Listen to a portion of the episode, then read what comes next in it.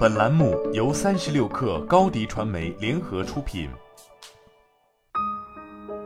本文来自微信公众号《哈佛商业评论》。我们每天都会收到各种各样的请求，其中偶尔会有一些不合理的，他们往往需要付出特别多的努力才能达成，而且看起来非常不切实际。面对这些请求，不管是谁提出的，以下六种策略都能够让你在回应他们时更有主动权：一、评估你们之间的关系。你如何回应这个人，以及你究竟要满足他的需求到什么程度？这一点在很大程度上取决于你们之间的关系。互惠互动，为曾经满足过你的请求的人实现他们的请求，反之亦然。对人际关系的影响要比对工作关系的影响更大。权力关系，比如来自老板或重要客户的请求，它可能会影响到你在接受请求时所感受到的压力程度。二，要表现出好奇。当你收到一些不合理的请求时，你可以问一些开放式的问题，从而了解对方真正需要什么。例如，我就去问那位要求我乘夜班飞机的资深银行家，让我参加这个会议有什么重要的意义吗？我了解到，我们的客户只是想要公司派一名代表出席会议，而这位资深银行家则想要了解最新的情况汇报。如果这就是参会最重要的原因，那么我知道可以有别人来代替我的位置。三、提高他人的认识。通常来说，有一些人之所以提出无理的要求，是因为他们并没有意识到自己的这些要求是不合理的。他们要么不知道满足要求所涉及的工作量，要么不清楚满足这些要求对个人、团队和其他工作流程的影响。他们认为很简单的事情可能需要几天或几周的时间才能完成，而且涉及到的工作内容比他们想象的要多得多。对于那些可能更加脱离基层工作的高层领导来说，情况尤其如此。一个好的领导会询问完成某件事情所涉及的工作量，但如果他们没有这么做，你可以巧妙地向他们分享这些信息，这既能提高他们的认识，又能给他们机会做出更加明智的选择。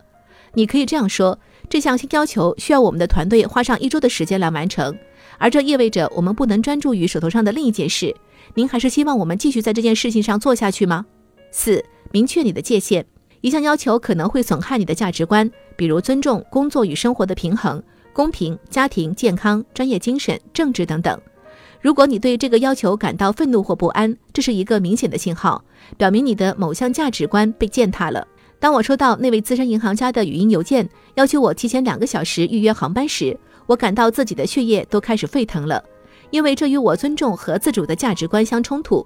当你决定做什么或不做什么时，明确你的价值观可以帮助你做出决定。五无提供替代解决方案。当我得知我需要代表公司出席在华盛顿召开的客户会议，并做笔记以便向那位资深银行家汇报最新情况时，我找到了另一个解决方案。我给我们部门的暑期实习生打了电话，他正在寻找一些更好的学习经验。他的能力很强，离客户只有很短的火车车程，并且非常渴望参与其中。瞧，问题解决了。这并不是说我没有受到任何批评，但这也挑战了我老板的最初预设，让他了解到谁才是能满足这个需求的合适人选，而且这也提高了他的意识，让他认识到有时除了当下的解决方案之外，还有其他可能的解决方案。也许他可以在不同解决方案的成本和收益之间进行权衡和抉择。六，让对方知道下次该怎么做。如果有些请求的不合理部分可以修改，从而让下次的请求变得更容易接受。那么你就要让别人知道这一点，这是一种温和而直接的反馈方式，有助于未来产生更积极的互动。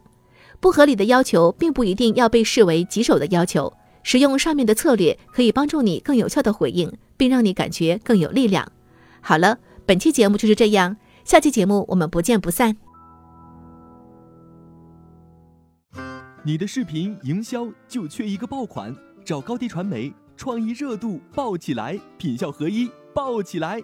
微信搜索高低传媒，你的视频就是爆款。